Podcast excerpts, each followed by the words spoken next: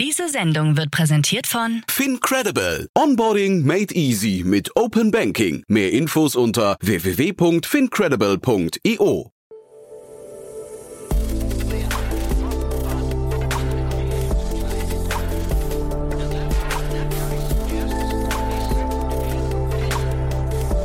Startup Insider Daily. Nachmittagsupdate. Ja, herzlich willkommen nochmal zurück zu Startup Insider Daily. Mein Name ist Jan Thomas und wie heute Vormittag angekündigt, wir haben noch zwei tolle Gesprächspartner und zwar ist zum einen bei uns Maximilian Meyer. Er ist der Leiter des Berlin Offices und Senior Investor bei Activent Capital. Das ist auch die News, um die es gleich gehen wird. Mehr dazu dann gleich. Und bei uns zu Gast ist Vlad Later. Er ist der Co-Founder und CEO von Avi Medical und da gab es eine große Finanzierungsrunde, über die sprechen wir auch gleich. Von daher, es lohnt sich. Es geht gleich los. Jetzt kommen nur noch ganz kurz die Verbraucherhinweise. Werbung. Hi, hier ist Nina aus dem Content-Team von Startup Insider. Vielleicht hast du es ja schon gehört, wir haben endlich neben unserem Hauptkanal Startup Insider nun auch separate Kanäle für unsere verschiedenen Formate eingerichtet. Wenn du zum Beispiel nur unser tägliches Nachrichtenupdate Startup News hören möchtest, kannst du ab jetzt ausschließlich den Startup News Kanal abonnieren. Gleiches gilt für Investments und Exits, Startup Spotlight und alle anderen Formate, die zukünftig kommen werden. Die volle Ladung Startup Insider, also alle Formate, gibt es natürlich weiterhin hier auf dem Hauptkanal. Also, um die einzelnen Kanäle zu abonnieren, besuche jetzt startupinsider.de/slash insider. Wir sehen uns auf deinem Lieblingskanal. Startup Insider Daily. Interview. Ich freue mich total. Maximilian Meyer ist hier von Activent Capital. Äh, Maximilian, hallo. Hallo, hallo ja. Thomas, freut mich auch. Ja, freue mich sehr, dass du da bist. Äh, wir sprechen über einen Wachstums-VC, der in Deutschland, glaube ich, nicht ganz so bekannt ist. Und es, äh, wir, wir sprechen vor dem Hintergrund, dass ihr heute quasi eure, eure ja, Dependance in der Hauptstadt eröffnet habt, ne? Musst du mal was erzählen? So ist es. Ja. Richtig, genau. Ja, vielen Dank, dass ich hier sein darf heute. Freue mich sehr. Ähm, genau richtig. Also Active Capital, im, wir sind ein Growth Investor aus, ähm, aus der Ostküste von äh, Amerika. Ähm, wir verwalten über eine Milliarde an der Management. Ähm, einer unserer ersten Investments ist ähm, sogar aus Deutschland. Also wir haben ähm, sozusagen 2014 angefangen und eines der ersten Investments von uns war Hybris, ähm, E-Commerce-Firma, E-Commerce-Software-Plattform, die eben Produkt-Content-Management-Plattform und Lagerverwaltung für B2B und B2C E-Commerce-Unternehmen ermöglicht. Die wurden für 1,5 Milliarden an SAP verkauft. Also das heißt, wir haben schon eine ganz gute deutsche Historie. Wir sind auch bei Newstore investiert ähm, von Stefan Schambach ähm, kennst du vielleicht von Demandware ja, auch noch und, und ja. Intershop, mhm. ja. Genau, also wir haben tatsächlich ein bisschen eine deutsche Story, aber es ist richtig, wir sind ähm, ansonsten nicht so wirklich aktiv gewesen in Deutschland. Wir, wir ähm, sind vor allem in Amerika eben mit unseren Investments aktiv. Mhm. Und warum jetzt die Präsenz in Deutschland? Also ist der deutsche Markt, wird der attraktiver oder wie kommt das? Absolut. Also wir glauben voll an den europäischen, aber auch an den deutschen Markt. Wir haben uns Berlin eben als Standort ausgesucht. Deutschland, wie du sicher weißt, ist ja der, der größte ähm, Venture-finanzierte, also Markt für Venture-Finanzierung in Kontinentaleuropa mit, mit über 6 Milliarden Volumen in 2020. Ähm, was wir eben sehen ist, ähm, dass es viel mehr Firmen gibt, die aus Amerika nach Europa expandieren, aber auch gleichzeitig von Europa nach Amerika expandieren. Einfach diese, dieser Need für, ähm, sage ich mal, eine, eine globale Expansion oder eine Expansion eben vice versa von Amerika nach Europa und andersrum immer größer wird für Firmen, wenn sie eine gewisse äh, Stage erreichen. Ja? Ähm, und wir sind ja Series B Investor, das heißt, wir investieren, wenn eine Firma sozusagen Product Market Fit ähm, gefunden hat und wollen eben auch in Zukunft immer mehr Firmen dabei helfen, ähm, über den Teich sozusagen zu gehen, ja, ähm, sowohl von der einen auf die andere Seite.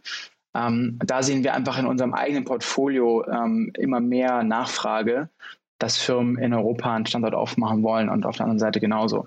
Das ist der eine Punkt. Der andere Punkt ist, es gibt in, in Deutschland, ich weiß nicht, ob du das weißt, aber zum Beispiel, also wir glauben einfach in Deutschland als Standort auch, weil unglaublich hohes, unglaublich viel Talent hier ist. Ja? 36 Prozent der Absolventen, Hochschulabsolventen in Deutschland kamen aus dem MINT-Bereich oder STEM, wie man in Amerika sagt, also Wissenschaft, Technologie, Ingenieurwesen, Mathematik. Ähm, und in Amerika sind das nur in Anführungsstrichen 18 Prozent, also doppelt so viel in, in Deutschland. Ähm, und wir glauben einfach sehr stark an den Markt. Was anderes, ähm, anderer Grund, warum wir auch noch ähm, hieran glauben, ist und warum wir glauben, dass wir jetzt als Activent sozusagen eine Marktlücke füllen können, ist, in 2020 war es immer noch so, dass man äh, der Split von, zwischen Growth und Early Stage Investments in Europa äh, bei 50, 50 lag ungefähr, ja, ähm, auch UK mit eingeschlossen. Das heißt, 50 Prozent des Kapitals in Tech-Firmen wurde in Growth Stages investiert, 50 Prozent in Early Stages. In Amerika hingegen wird 65 Prozent des Kapitals in Growth Stage Firmen ungefähr investiert und 35 Prozent in Early Stage. Das heißt, da sehen wir einfach immer noch eine große Lücke, die wir eben ähm, helfen wollen zu schließen. Mhm. Und dass in Amerika weniger in Early Stage finanziert wird, ähm, bedeutet nicht, dass dort vielleicht der Kapitalbedarf einfach niedriger ist? Nein, ich, also das, das sehen wir nicht. Äh, es werden ja extrem viele sehr erfolgreiche Unternehmen in Amerika gegründet. Der Kapitalbedarf ist da auf keinen Fall niedriger. Das würden wir nicht sagen. Wir würden einfach sagen, dass der, äh, wenn du jetzt auch mal anguckst, wie viele Fonds tatsächlich Growth Capital Funds aus Deutschland kommen, also die kannst du an einer Hand abzählen. Mhm, ne? Total. Ähm, so viele gibt es da nicht. Ähm, ich weiß ja, dass HV jetzt gerade einen, ähm, einen eigenen sozusagen Growth Vehicle aufgesetzt hat und da auch mehr fokussieren, sich mehr fokussieren möchte. Ich glaube, über, das über eine halbe Milliarde sogar, glaube ich, ne? Sowas in der Größenordnung, ne? Ja, richtig, genau. Also das wird schon, aber ich glaube, dass der Fonds, wenn ich nicht, nicht, wenn ich richtig liege, wird er sozusagen gesplittet, also 500 Millionen sozusagen sowohl für Early Stage als auch für Growth Stage. Wenn ich es richtig weiß, ja. Aber kann ja auch falsch liegen. Genau. Aber wir glauben, dass da eben immer noch ein großer Need ist in Deutschland, was, was Growth Capital angeht, aber in ganz Kontinentaleuropa im Endeffekt und auch in UK. Hm. Na, wir haben ja genau. momentan so einen ganz spannenden Trend äh, zu beobachten, diese ganzen Tiger Globals dieser Welt, ne? die ja irgendwie ja. extrem schnelle Due Diligence machen, äh, ja. äh, unglaublich große Summen, tiefe Taschen. Ne? Und äh, ja. ist das vielleicht auch äh, wichtig, dann irgendwann so vermehrt jetzt für große VCs aus Amerika dann auch vor Ort zu sein, um vielleicht schon früher den Kontakt aufzubauen zu den, zu den Gründern? Absolut, absolut. Was wir sehen, ist, dass wir oftmals schon in der Seed Stage oder in der Series A Stage mit den Gründern in Kontakt kommen, ja, um diesen Kontakt dann weiter aufrechterhalten, selbst wenn wir eben dann nicht investieren in der Series A, weil unser Fokus eben auf der Series B liegt. Das ist normalerweise so der Sweet Spot von Activent, wann wir mit den Gründern ähm, dann zusammenarbeiten, anfangen zusammenarbeiten. Aber wir sehen ganz klar, dass man äh, eine Relationship natürlich aufbauen muss und geht deutlich besser und deutlich einfacher, wenn du wirklich vor Ort bist. Ich meine, du wirst es vielleicht selber jetzt gemacht haben in den letzten paar Wochen wieder. Ich hatte tatsächlich mal wieder ein, zwei physische Meetings mit Gründern und ich mhm. muss schon sagen, das macht einfach einen extrem großen Unterschied. Ja, ähm, also äh, Zoom-Calls sind schön und gut, aber ich glaube, es macht, macht schon einen Unterschied, wenn du wirklich schon mal vor Ort treffen kannst ähm, und dann einfach auch äh, Dinge, Dinge hier diskutieren kannst, in, in einem Raum sitzt. Ja. Ähm, genau. Ähm, das ist das eine. Das andere ist, wir als Activent wir fokussieren uns tatsächlich sehr stark ähm, auf, auf die Themen Fintech, E-Commerce, Infrastructure und Logistik, auch noch ein bisschen Health Tech. Aber wir sind auch nicht, also wir sind, wir sind schon fokussiert, was unsere Thesen angeht. Das ist das eine. Und das andere ist, wir haben insgesamt ähm, über drei Fonds hinweg 30 Investments gemacht. Ja, das zeigt dir so ungefähr, wie wir ähm, uns auch sozusagen fokussiert auf bestimmte Themen nicht nur äh, fokussieren, sondern auch auf einige wenige Investments. Wenn ich jetzt, du hast gerade Tiger Global genannt, mir anschaue, wie viele Investments dort getätigt werden, dann ist das sicherlich auf der einen Seite natürlich schön zu sehen, auf der anderen Seite frage ich mich dann immer, um jetzt provokant zu sein, ähm, wie viel operativen Support die dann wirklich liefern auf den einzelnen Themen. Ja? Ähm, wir machen eben einige wenige Investments und wollen dann dort auch wirklich hands-on supporten. Hm. Ja, und es ist wahrscheinlich so dieses Spray and Pray, wobei ich finde tatsächlich Tiger Global macht, also ich kann den Ansatz schon verstehen, dass man sagt, man hängt sich irgendwie an erfolgreiche deutsche oder internationale VCs, ja. äh, nimmt sich da quasi Huckepack und äh, kann deswegen dann, und da kommt dann quasi das Thema, was du gerade angesprochen hast, nämlich Zoom-Calls, also die gehen, ne, also die sind dadurch quasi extrem schnell und effizient. Also von daher ist es ein bisschen ein anderer Weg, als man ihn eben aus der, aus der Vergangenheit kennt. Ähm, du, ich wollte mal ganz kurz fragen, ähm, Standort Deutschland, weil ihr, also ja. erwartungsgemäß hätte ich gesagt, jemand wie ihr hätte eigentlich in die UK gehen müssen. Ähm, also ich will, ich will jetzt keinem Klaus Hommels oder HV Capital und so zu, zu nahe treten, aber so die Großen sitzen ja eigentlich in London, ne? Und da hättet ihr wahrscheinlich ja. auch besser hingepasst. Auch ein Sequoia hat ja sein äh, Office in London aufgemacht. Warum Deutschland? Ja. Genau, also ich habe, ich habe gerade eben schon gesagt, ich glaube, dass wir einfach in Kontinentaleuropa noch eine größere Gap sehen zwischen, zwischen sozusagen ähm, UK und US ist die Gap einfach nicht so groß und wir glauben halt, dass wir ähm, von, der, ähm, von der Mentalität her ist UK, glaube ich, etwas näher an USA und wir können, wir haben auch das, wir haben tatsächlich mal jemanden gehabt, der auch in UK war, schon für eineinhalb Jahre. Andrew, der kommt aus, aus Irland, also der Teil vom Active Team ist auch schon länger. Und der war auch mal ein Jahr, eineinhalb Jahre in UK. Und ähm, wir sehen einfach, dass wir UK auch ganz gut von, von Amerika theoretisch abdecken können, aber einfach zu Kontinentaleuropa ähm, nicht das, das geht nochmal deutlich schwieriger aus unserer Sicht. Ja? Und deswegen haben wir bewusst den Standort Deutschland gewählt, weil wir einfach damit glauben, dass wir A, ich meine, man ist auch von Berlin aus, ähm, auch wenn der Hauptstadtflughafen leider jetzt weiter außerhalb liegt, ähm, trotzdem sehr schnell in, in Paris, in, in London, ähm, aber auch in anderen Städten in Osteuropa ja, ähm, und in, in Südeuropa. Wir glauben einfach, dass wir dass wir hier noch einen besseren Zugang zu Kontinentaleuropa insgesamt bekommen als, als in UK. Und wir glauben halt sehr stark an den Standort Deutschland. Wenn du jetzt gerade Celonis siehst ähm, ähm, oder andere, äh, es war ja gerade eine Unmenge an, an tatsächlich auch Firmen, die gerade im letzten Monat äh, viel Geld geraced haben. WeFox, Celonis sind nur zwei davon. Aber dann glauben wir einfach sehr stark, dass hier sehr, sehr viel Potenzial liegt ähm, und wir aber trotzdem noch ähm, Value-Add liefern können mit Activent, hier in den Markt zu gehen. Super. Okay, jetzt seid ihr in Berlin. Ähm, du bist ja. offen für Series B Unternehmen, Fintech, Absolut. Infrastructure, Logistik und Health habe ich mir aufgeschrieben. Ja, das sind so ja. die Themen. Sag doch ja. vielleicht nochmal einen Satz zu, zu, dir, weil du hast ja auch eine sehr spannende Vita. Wie kommt man denn als Unternehmer plötzlich äh, äh, dazu, Investor zu werden? Ja, also ich hatte, ich habe so ein bisschen Banking gemacht, dann habe ich mein MBA an der HHL gemacht und anschließend mit einem ähm, Freund von mir ein Unternehmen in London gegründet. Da ging es um so äh, wir haben eine Pay and Collect App aufgebaut. Da hast du im Endeffekt einfach Essen vorbestellt im Restaurant, aber nicht zur Lieferung, sondern zum Abholen. In London macht das sowieso jeder den ganzen Tag. Also immer mittags, morgens geht raus, holt sich Essen ab. Aber wir haben das eben digitalisiert, diesen Prozess mit Digital Loyalty Points, Group Orders, Split Payments. Ähm, und eben nicht in der Schlange anzustehen, wenn man dann da hinkommt. Ähm, und das war ganz erfolgreich. Wir hatten am Ende so 54 Restaurantpartner und es hat mir auch viel Spaß gemacht, das Unternehmen aufzubauen hatten so 20.000 Monthly Active User und dann habe ich das verkauft an so ein israelisches äh, F&B Holding, sage ich mal, die gehört der größte Food Market Europas. Ähm, und nach der Station dachte ich mir dann so, okay, an sich, ich habe irgendwie Finance Background, ich habe jetzt selber gegründet und das Unternehmen verkauft ähm, und äh, ja, macht eigentlich Sinn, als nächsten logischen Step irgendwie Investor zu werden, ja, äh, in Tech-Firmen zu investieren und dieses, das zu kombinieren.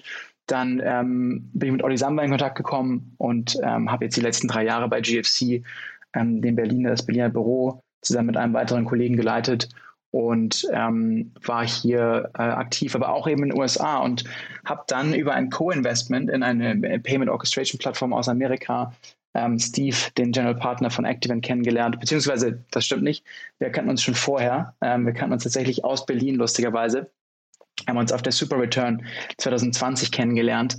Das war so die letzte Konferenz gefühlt vor Corona. Ich glaube, das war im Februar. Musst du äh, mal für die Hörerinnen und Hörer kurz erklären, das ist ja eine krasse Konferenz, ne? Ja, ja, das ist krass. Da kommen im Endeffekt die ganzen Pensionskassen, Versicherungen, Family Offices und alle GPs gefühlt aus, aus der ganzen Welt oder zumindest aus ganz Europa, aber auch eben teilweise aus der ganzen Welt ja, und treffen sich an, ähm, da im, im äh, ich glaube, Interconti ist das in Berlin gewesen, 2020. Und äh, da werden eben die Fonds geraced. Ne? Also ich meine, wenn wir mit Unternehmen sprechen, die Geld raisen, dort sprechen die GPs mit ihren Investoren, mit ihren LPs, mit den Limited Partnern. Und das ist eine, ja, ist, wie du sagst, eine krasse Konferenz. Und da habe ich Steve kennengelernt. Und dann haben wir uns auf ein Bier getroffen und nach der Konferenz und dann am nächsten Tag nochmal, weil wir uns so gut verstanden haben. Und dann haben wir eben das Co-Investment gemacht, ein halbes Jahr später. Und so kam dann dieser äh, dieser Kontakt zustande, sage ich mal, ja, und äh, die Entscheidung jetzt mit Active das Berliner Büro aufzumachen. Bin auf jeden Fall sehr excited äh, und freue mich sehr viele starke Series B äh, Firmen hier in Deutschland zu sprechen. Ja, cool. Und aber dann trotzdem nochmal, wenn, wenn du jetzt mal ja. von außen drauf guckst, äh, auf der einen Seite Investor, auf der anderen Seite Gründer, ähm, mhm. wofür schlägt das Herz hinterher mehr? Was würdest du jetzt anderen Gründern sagen? ist es ein gutes Ziel, mal irgendwann Investor zu werden? Oder man sieht es ja auch manchmal sogar umgekehrt, ne? Also was, was ist so der Weg? Ja, also ich glaube, es gibt da kein One-Size-Fits-All, wenn ich so sagen darf. Ja, also ich glaube, es, gibt, es gibt Argumente für beides, dass man zuerst mal irgendwie die operative Seite sieht und sich dann auf die Investorenseite schlägt und sagt, okay, jetzt habe ich hier irgendwie einen kleinen Erfolg gehabt oder einen großen Erfolg gehabt und äh, möchte jetzt dieses Wissen auch dann an, Gründer, an andere Gründer weitergeben und eben investieren. Es gibt aber auch Leute, deren denen brennt das, das Herz nach einer neuen Idee und die haben schon direkt wieder was Neues und wollen dann das nächste Unternehmen gründen und vielleicht was noch Größeres schaffen, als was sie davor geschafft haben. Ja? Ähm, ich glaube, es gibt da äh, keine richtig oder falsch, ehrlich gesagt. Ja? Das muss, muss am Ende jeder für sich selber wissen. Aber was ich sagen kann, ist, dass mir es geholfen hat, sehr stark, auch in den Gesprächen mit Gründern immer, äh, dass ich vorher eben auch mein Unternehmen gegründet habe ähm, und, und ähm, jetzt auf der Investorenseite bin. Das hilft schon in den, in den Konversationen immer sehr, muss ich sagen. Und auch um das Verständnis für, so ein, für, für einen Gründer aufzubringen, in welcher Situation er sich befindet. Und auf der anderen Seite gewesen zu sein und mal Fundraising gemacht zu haben. Es ist nicht immer so einfach. Ähm, Und ich würde sagen, für mich war es genau der richtige Weg jetzt, wenn ich auch sehe, wo ich jetzt natürlich bin, ja. Ähm, aber es gibt genauso äh, Argumente, dass man sagt, man geht am Anfang vielleicht nach seinem Studium dann äh, auf die Investorenseite. Ich glaube aber schon, dass es langfristig gut ist, wenn man ein bisschen operative Erfahrung auf jeden Fall mitgenommen hat, ja. Wenn man Investor werden möchte. Aber für mich selber persönlich, wenn du mich jetzt gefragt hast, ähm, ich bin ja jetzt seit ja, äh, fast vier Jahren Investor ähm, nach meinem Startup und da schlägt mein Herz mittlerweile schon sehr für, weil ich es einfach unfassbar spannend finde, mich mit immer wieder neuen Themen auseinanderzusetzen und mich da reinzufuchsen. Ja, ähm, das ist, das macht mir schon sehr viel Spaß, muss ich sagen. Cool. Ja, dann bleiben wir hier gespannt, was das erste Thema aus Berlin sein oder Deutschland sein wird, in das du dich ja. reingefuchst hast. Ne? Da freue ich mich dann ja. auf, auf die Updates. Und äh, ja, erstmal willkommen in Berlin. Also du bist ja schon hier, aber sagen wir mal, Activent, willkommen in Berlin. Ja. Ne? Danke dir, Jan Thomas. Maximilian, hat Spaß gemacht und dann bis zum nächsten Mal, ja? Bis zum nächsten Mal. Mach's gut. Ciao.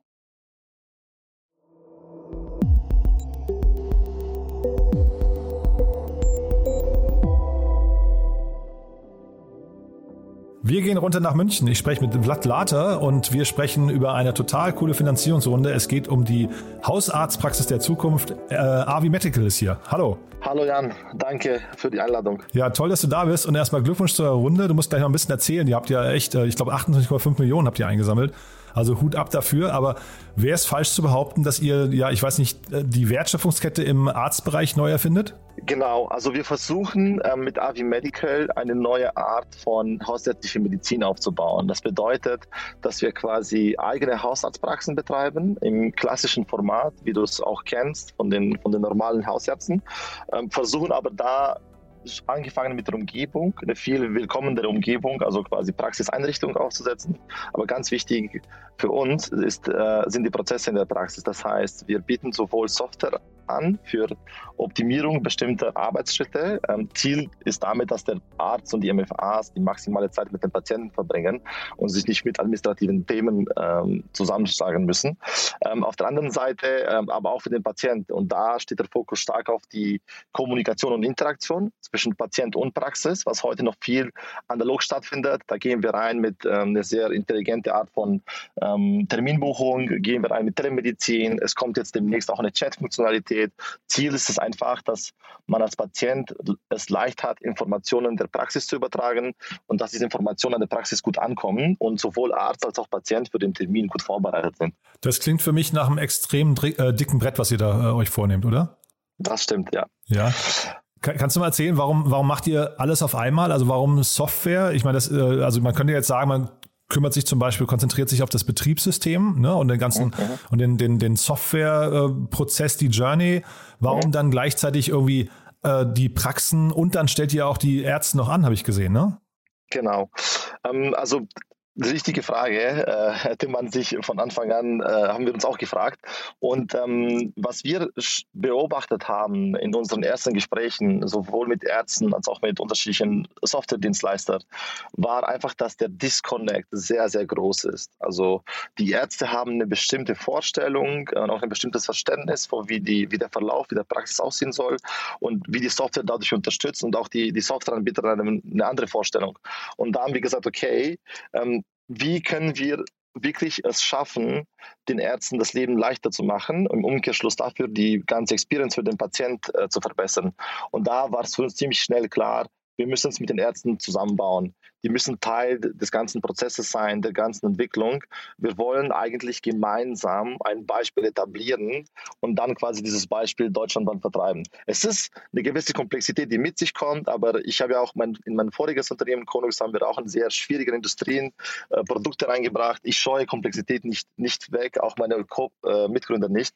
Deswegen äh, ähm, glauben wir, dass das auch der richtige Ansatz ist, ähm, womit wir wirklich eine nachhaltige Veränderung in dem ganzen äh, hausärztlichen Versorgungsbereich reinbringen können. Mhm. Ja, erzähl mal über euer Gründerteam. Ich habe das gelesen. Ich fand das sehr spannend, weil ihr ja sehr unterschiedlich seid. Ne? Ihr scheint sehr komplementär aufzutreten. Ich hatte das jetzt gerade schon mit Fritz Kramer diskutiert von Cosuno die mhm. äh, im PropTech-Bereich oder Construction-Tech-Bereich sich quasi das komplette Thema der Baubranche gerade, äh, weiß nicht, erschlossen haben als äh, ja. quasi Quereinsteiger. Ist bei euch auch ein bisschen so, aber ihr habt einen Mediziner mit an Bord, ne?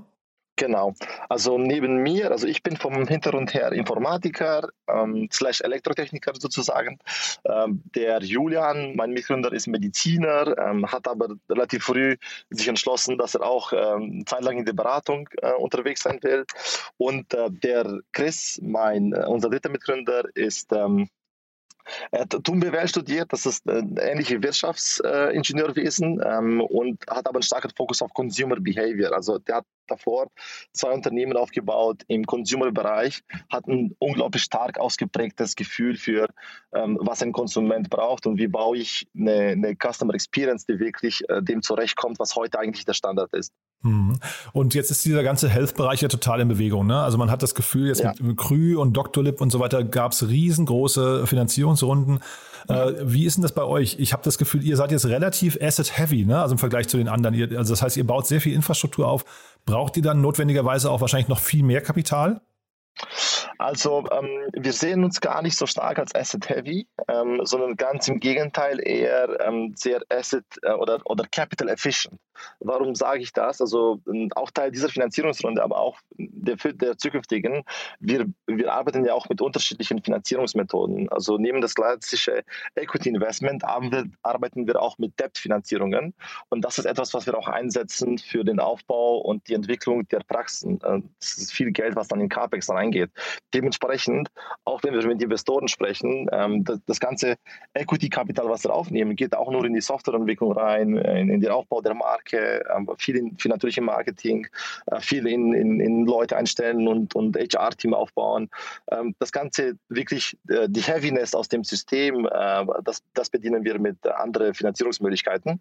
Hat dazu den Effekt, dass wir einfach sehr effizient sein können äh, und ähm, auch ein günstigeres Kapital äh, für die Entwicklung äh, bekommen können. Mhm. Und sagt trotzdem nochmal, wo seht ihr euch in dieser ganzen Verortung, wenn wir jetzt über Krü und äh, es gibt auch noch so, sagen wir so, vielleicht Quereinsteiger wie Alan aus, äh, aus äh, mhm. Frankreich, die also mhm. aus dem Versicherungsbereich kommen, aber möglicherweise ja eben auch in diesen ganzen Bereich reinkommen. Wer, wer ist hinterher näher am Kunden und wer ownt den Kunden und ab, ab wann müsst ihr eigentlich direkt am Kunden dran sein und ab wann ist es vielleicht bei euch auch nur Telemedizin? Also für uns sind es, weil du gerade Telemedizin angesprochen hast, für uns ist Telemedizin ein, ein Kernteil von das, was wir anbieten. Also ähm, wir, wir bauen das telemedizinische Service auch nicht selbst, da arbeiten wir mit Partnern, die deutschlandweit zertifiziert sind, aber das integrieren wir direkt bei uns in den Applikationen, um dem Patienten die Möglichkeit zu geben, sich zu entscheiden, will ich jetzt meinen Arzt äh, in Person sehen oder will ich ihn über Telemedizin sehen? Ähm, zu dem Zusammenspiel mit den anderen äh, Teilnehmern des Marktes, also ich kenne ja auch den, den Gründer von Krü sehr gut, den Johannes, und, und, wir reden auch oft miteinander. Ähm, ich glaube, wenn wir uns wirklich eine Veränderung im, im Medizinsystem und Gesundheitswesen hoffen sollten, ist das wirklich eine, eine Mammutaufgabe. Also das kann nicht einer von uns alleine machen, sondern wir müssen es schaffen, Wege zu finden, wie wir gemeinsam diese Aufgabe bewältigen. Und ich glaube, das ist ähm, genau, wie wir auch blicken darauf. Ja, also nur in Deutschland setzen ja Hausärzte mehr als 17 Milliarden Euro pro Jahr um. Das ist ein Riesenmarkt für ein einziges Land in Europa. Glaube, bis wir das aufgeschöpft haben, auch wenn es drei, vier oder fünf Teilnehmer gibt, ähm, werden wir lange arbeiten können. Und ich glaube, am Ende wird die, die, die Lösung für den Patient eine Kombination sein an unterschiedlichen Tools. Gerade haben wir eine unglaublich fragmentierte Landschaft an, an Applikationen, angefangen bei äh, Zugangsapplikationen wie Buchungssysteme bis zu Telemedizin, aber auch dann die ganzen Digas, die hier gerade aufkommen. Ich glaube, wo wir uns sehen, ist wirklich, dass wir für unsere Patienten und als Hausarzt der Koordinator werden für, für, für, unsere, für unsere Customers. Ja? Und wir quasi ihnen so ein bisschen den Weg wegweisend durch das System gehen und sagen, hey, hier brauchst du eher etwas, wo du in die Praxis reinkommst, das kannst du eher mit digitalen Tools äh, dir zu Hilfe nehmen und so ein bisschen quasi versuchen äh, zu schauen, wie gestalten man wirklich eine Experience für den Patient, wo er aus, aus einer Hand den ganzen, also den ganzen Value bekommt, aber diese Experience bedient sich an viele verfügbaren Tools, die heute schon auf dem Markt sind. Hm. Ich finde das auch, super spannend. Du hast ja vorhin äh, erwähnt, dass Ärzte relativ viel bürokratischen Aufwand haben. Ne? Und das ist ja. so, ich, ich finde wirklich, also Bürokratie ist somit der größte Feind in Deutschland der Innovation und, und äh, des ja. Vorankommens. Was könnt ihr denn jetzt in eurem Setup tun, damit die Ärzte sich mehr auf ihre eigentliche Arbeit äh, konzentrieren können und weniger um, Bürokratie, äh, um bürokratische Elemente? Mhm. Ich glaube, es gibt zwei zwei Punkte, wo wir, äh, oder, oder zwei große Themen, wo wir sehr stark reingehen. Und zwar, wir teilen das auf zwischen die Arbeit, die der Arzt vor der Konsultation macht und die Arbeit, die der Arzt nach der Konsultation macht. Das uns ganz wichtig ist, dass die Konsultation zwischen Arzt und Patient, sei es physisch oder digital, ist das geschützte, äh, die, die geschützte Umgebung, ist, ist der Vertrauensraum.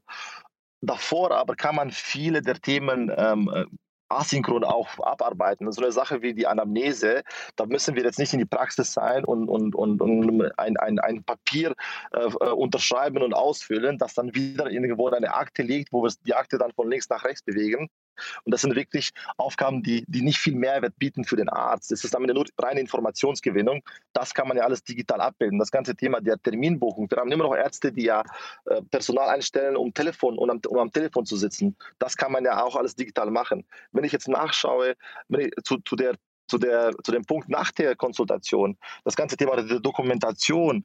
Wir, wir erstellen für unsere Ärzte vorgefertigte Dokumentationsvorlagen, wo sie über einen Klick und nochmal einmal drüber schauen, einmal äh, äh, quasi verifizieren, automatisch die Dokumentation generieren können. Spart dem Arzt unglaublich viel Zeit nach dem Termin, verkürzt auch die Zeit bis zum nächsten Termin. Es heißt auch weniger Wartezeit für den Patienten. Und es sind unterschiedliche Komponenten, an die wir angehen, um wirklich am Ende dem Arzt die Maximum Zeit zu geben, wo er sich äh, mit dem Patient äh, face to face sieht, dass er sich auf den Patienten konzentrieren kann. Und klar, man, man, muss auch sprechen über so Kleinigkeiten wie, wir machen ja die, die komplette, das komplette HR machen wir für die Ärzte. Ja? Das müssen die sonst, wenn sie alleinige Praxen übernehmen, müssen sie sonst machen.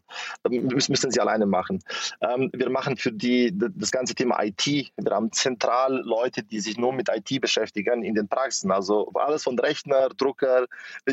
Kurze Anekdote dazu. Ähm, ähm, ich sah mal ja neben einem Arzt ähm, ein paar Tage lang, um zu sehen, wie die Prozesse in der Praxis ablaufen. Und es gab eine Situation, wo der Drucker dann nicht funktioniert hat. Da hat sich der arme Arzt drei Stunden mit dem Drucker beschäftigt. Das sind Themen, die bei uns gar nicht auftreten, weil wir wirklich diese, diese ganzen, sagen wir mal, ähm, nicht stark medizinisch wertvollen Aufgaben den Ärzten quasi fernhalten. Hm, ja, super spannend. Äh, ich weiß nicht, ob du das mitbekommen hast. Letzte Woche ging, oder ich glaube, diese Woche ging eine, ähm, ein Gerücht rum, ich glaube, von der Washington Post kam das, dass Apple jetzt in einen Erstversorgung, also quasi anfängt, Erstversorgerkliniken aufzusetzen und zwar konnektiert mit ihren, ja, ich weiß nicht, ganzen Gadgets, die sie haben, primär der ja. Apple Watch. Äh, ist das, also noch ist es ein Gerücht, aber es klang schon sehr plausibel, finde ich. Ist das ein Thema, was für euch gefährlich werden könnte oder ist das äh, vielleicht sogar auch ergänzend wieder? Also ich, ich, ich habe, ähm, es kann auf jeden Fall sein, dass Apple sowas probiert. Wir hatten ja die Situation ja auch davor, dass Apple ja einen Plan hatte, ein autonomes Auto zu bauen. Vielleicht oder vielleicht haben die noch. Also ich glaube, die sind sehr gut in, in da drin in Themen reinzugehen und versuchen komplett neue User Experience Konzepte aufzubauen.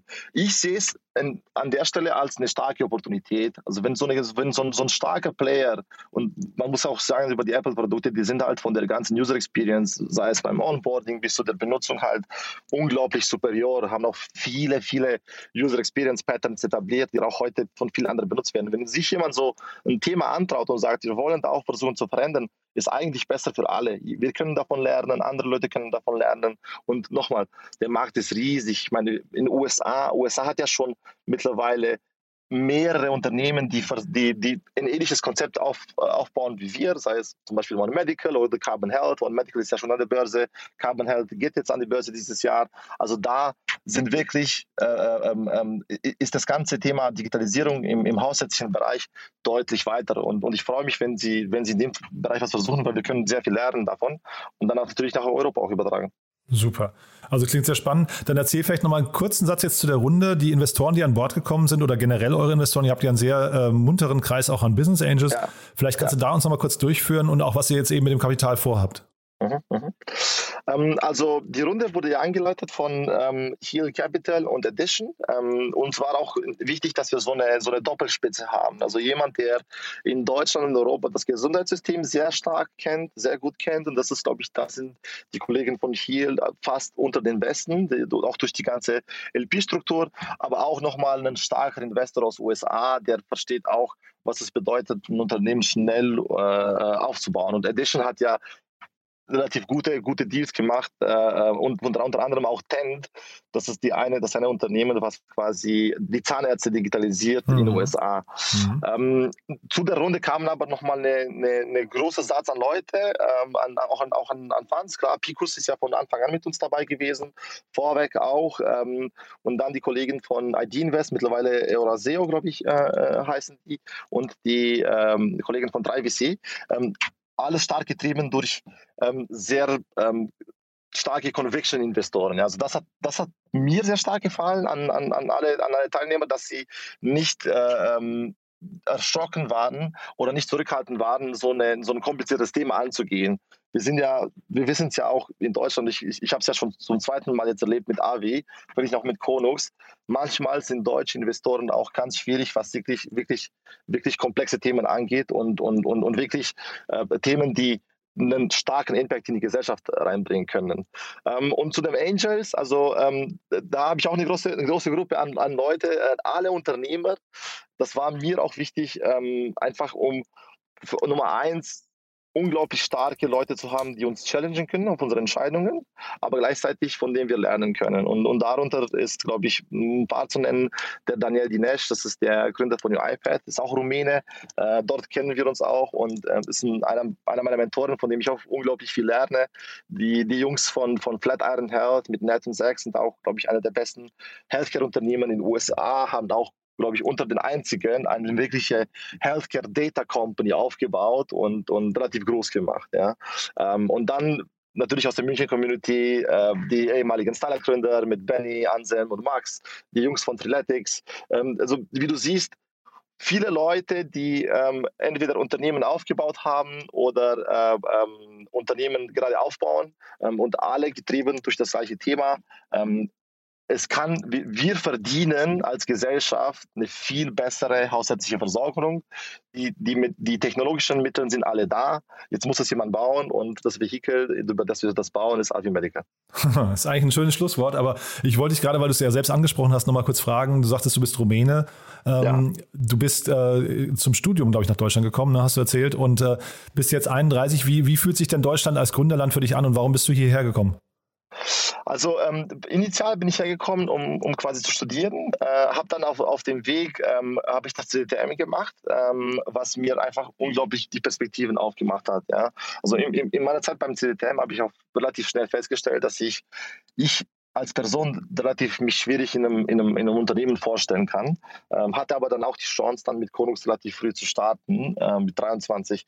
Ich glaube, für mich ist Deutschland ähm, und München vor allem, wenn man sich, glaube ich, das anschaut über die letzte Zeit, ein, ein, macht eine unglaublich starke Entwicklung, was das Potenzial und was die und was neue Technologien angeht, aber auch was neue, auch was neue Geschäftsmodelle angeht und, und, und die Leute trauen sich, finde ich, immer mehr Themen an. Wir haben auch eine starke Welle an, an, an ähm, zwei, als sozusagen als Gründer, die zum zweiten Mal gründen. Das, das sieht ihr bei uns, das sieht, das sieht man bei ähm, Finn, das sieht man bei Alasco, das sieht man bei den Jungs von Kaya. Also es gibt einfach auch eine, eine starke Welle an Leute, die mit Erfahrung sagen, okay, ich baue auch meine zweite Company. Ähm, das Talent ist definitiv da also über die Universitäten und, und München ist auch unglaublich attraktiv als, als, ähm, als Stadt für Leute aus dem Ausland. Also ich, ich liebe die Stadt, kann ich nur sagen. ähm, und ich werde sehr wahrscheinlich sehr lange Zeit in München sein. Ich war auch mehrmals in den USA und habe auch stark mit dem Gedanke äh, gespielt, will ich nach USA ziehen. Aber du, ich finde auch, die, die, gerade die Zeit mit der Pandemie hat bewiesen, dass du es nicht vergleichen kannst. Also so Deutschland und vor allem auch München ist einfach vielen, vielen, in vielen Arten superior, äh, finde ich, was man auf andere Seiten der Welt finden kann. Super, Vlad. Also ganz, ganz toll, äh, klingt super, ist ein sehr spannendes Projekt und äh, ich bin total bei dir. Der Weg, den ihr da geht, der ist überfällig eigentlich. Also von daher toll, dass ihr das macht. Äh, wir bleiben auf jeden Fall in Kontakt. Bin gespannt, wie es weitergeht bei euch, ja? Vielen Dank, Jan. Vielen Dank für die Zeit. Bis dann. Ciao, ciao.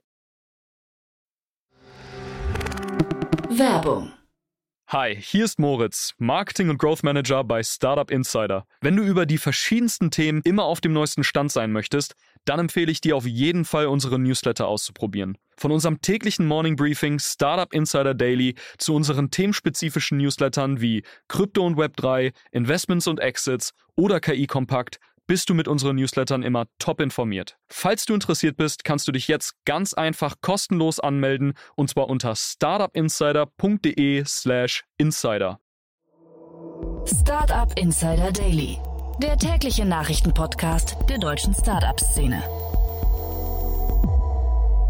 So, das war's schon für heute. Damit sind wir durch. Das waren Maximilian Meyer von Active Capital und Vlad Later von Avi Medical. Und ich hoffe, es hat euch Spaß gemacht. Wie gesagt, wir freuen uns über euer Feedback. Wir freuen uns auch, wenn ihr uns weiterempfehlt. Tut das bitte gerne über LinkedIn oder sagt einfach euren Freunden und Bekannten beim nächsten Treffen Bescheid, dass sie unbedingt mal in den Podcast reinhören sollten. Wir freuen uns auf jeden Fall immer über mehr Hörer und wir freuen uns natürlich auch über euer Feedback. Von daher auch dafür schon mal vielen, vielen Dank. In diesem Sinne, euch noch einen schönen Tag. Wir hören uns morgen früh wieder. Und bis dahin, alles Gute und tschüss.